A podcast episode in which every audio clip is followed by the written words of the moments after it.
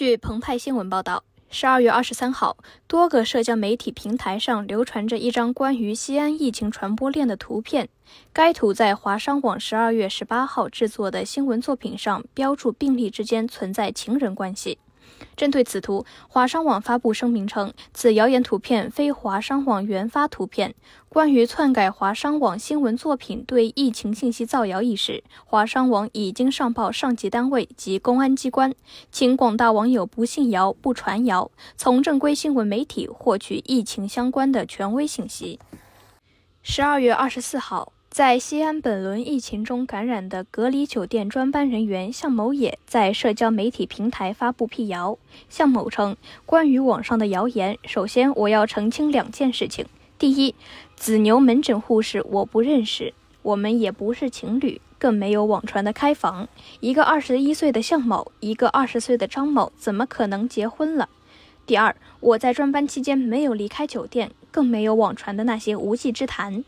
向某表示：“我是十二月三号进入的专班，十二月四号下午六点在酒店侧门接待了 PK 八五四航班的隔离人员，期间我负责送餐消杀。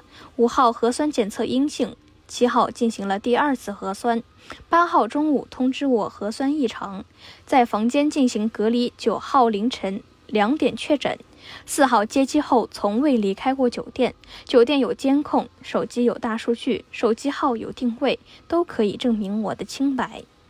向某说，参加防疫工作的时候，你们有没有看见我们这些防疫人员的辛苦？造谣的时候，你们比谁都快。你做键盘侠的时候，有没有想过别人的感受？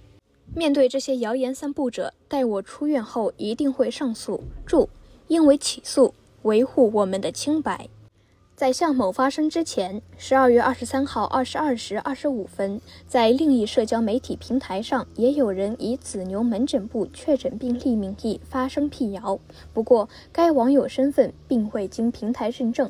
该网友称，其并不认识隔离酒店确诊人员，也不认识长安大学的老师，更没有网传的开房不正当关系。防疫，公安相关部门已经调取过了我的居住地、单位以及上下班途中遇到的监控，我所有的流调信息属实。信息时代，手机大数据、定位都可以证明我的清白。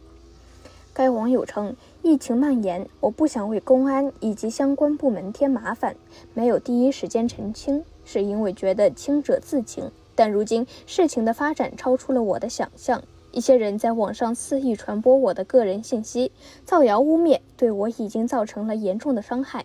网络不是法外之地，每个人都要为自己的言行负责。对那些造谣者，我已截图并报警，并且保留自己的起诉权。作为一个普通的小老百姓，这次亲身经历谣言的危害，感到打倒我的不是病毒，是满满的恶意跟造谣。